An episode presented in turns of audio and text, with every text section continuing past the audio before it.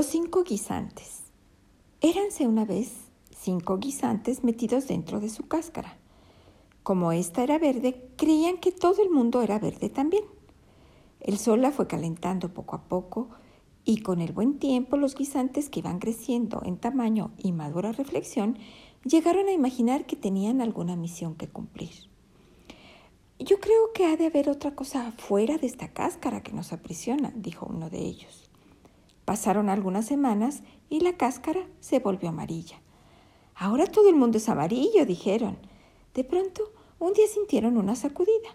Era una mano que los arrancaba para meterlos en un saco junto con otros muchos. Lo que yo quisiera saber ahora, dijo el más diminuto de los cinco, es cuál de nosotros desempeñará el mejor papel del mundo. En esto se abrió la envoltura y los cinco guisantes salieron a la luz del día pero fueron a caer en manos de un niño travieso, a quien se le ocurrió que serían excelentes proyectiles para dispararlos soplando por uno de los extremos de un trocito de caña. Y en efecto, el niño empezó, empezó a dispararlos uno tras otro. El primero en salir exclamó muy ufano cuando iba por el aire. A ver, ¿quién me alcanza? El segundo se llenó también de orgullo creyendo que llegaría hasta el mismo sol. Los dos siguientes fueron disparados a la par, pero como eran muy perezosos, solo pensaron en ir a caer en algún buen sitio para ponerse a dormir.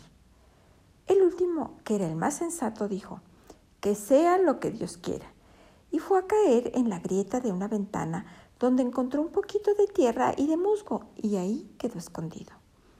Aquella ventana correspondía a la habitación de una pobre mujer que vivía ahí con su hija. Esta era muy hermosa, pero desde hacía más de un año se hallaba enferma en cama, luchando entre la vida y la muerte. Al fin irá a reunirse con su hermanita, pensaba su madre. Dos hijas tenía y una ya se la llevó Dios, juzgando tal vez que era demasiada carga para mí. Si me dejara al menos la que me ha quedado para que no me encuentre tan sola y abandonada, pensaba la madre. Cuando llegó la primavera, la niña todavía seguía en su cama, postrada por la enfermedad. Una de aquellas mañanas, cuando la madre se disponía a salir, como siempre, a sus tareas, su hija le dijo, Mamá, mamá, ¿qué es esa cosa verde que se mueve en la ventana? Ah, pues es un guisante que ha nacido aquí y está lleno de hojitas verdes, contestó la buena mujer. ¿Quién sabe cómo habrá venido a parar este sitio? Ahora, alégrate, hija mía. Eso Mata será tu jardincito y te distraerá un poquito mientras te quedas sola en casa. Y diciendo esto, arrimó a la ventana el lecho de la niña para que ella pudiera ver el crecimiento del guisante. Después se fue a su trabajo. Cuando regresó al caer la tarde, su hija le dijo, Mamá, veo que el guisante va bien y yo haré como él. Presiento que me pondré bien. Dios lo quiera, querida niña, contestó la madre, que no podía imaginar tanta aventura.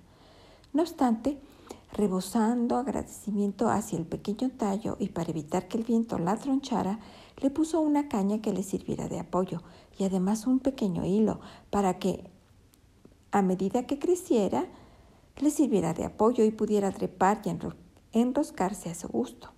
A los pocos días, la buena mujer Vio que el guisante había hecho capullos y se llenó de esperanzas.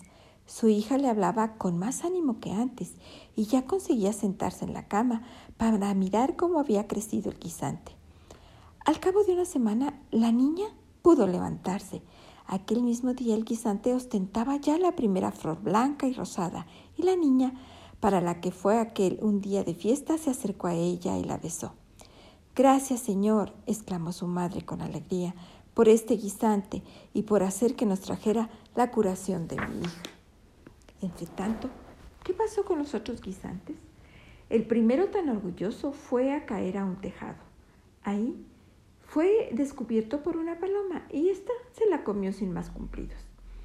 El segundo, que creyó en su vanidad que llegaría hasta el sol, fue a parar a un canalón donde estuvo semanas y meses enteros cubierto de agua sucia hinchándose desmesuradamente hasta que reventó.